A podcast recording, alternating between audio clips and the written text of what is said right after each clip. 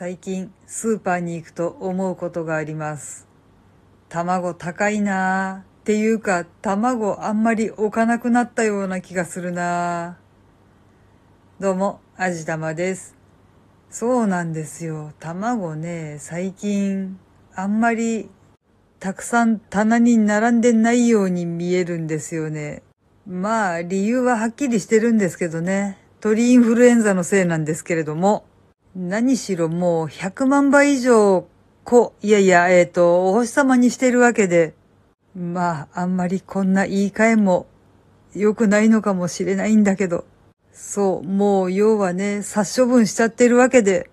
お手軽、お気軽に買える感じの価格帯の卵が本当に少なくなりました。だいたいうちの近所のスーパーだと価格帯がどのぐらいだろうな。280円から300円ぐらいのものが残っている感じでしょうか。まあ、我が家でも時々ヨードラン光とかに手を出したりはしていましたが、あの値段だとな、そうしょっちゅう買えるものでもないし、ほとんど気休めにしかならないのかもしれないけど、ちょっと栄養つけたいなーっていう時に一パック頑張って買ってみたりとかする感じでしょうかね。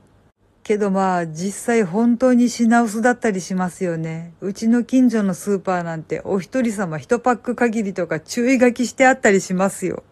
ちょっと私の記憶も定かではないので、だいぶうろ覚えの話をするんですけど、以前何かのテレビの番組で、卵って記載されている消費期限よりも2ヶ月ぐらい長く持つらしいですよね。さすがに生で卵かけご飯とかってやるのはどうかなとは思うんですけど、火を通しさえすれば割かし2ヶ月余裕だそうですよ。だから多分コロナの初っ端のあのマスク騒動みたいに買い占めている人がいるんじゃないだろうかとちょっと思っているわけなんですけれども。実際のところ卵そんなにどうすんのとかって思ってるんですけどね。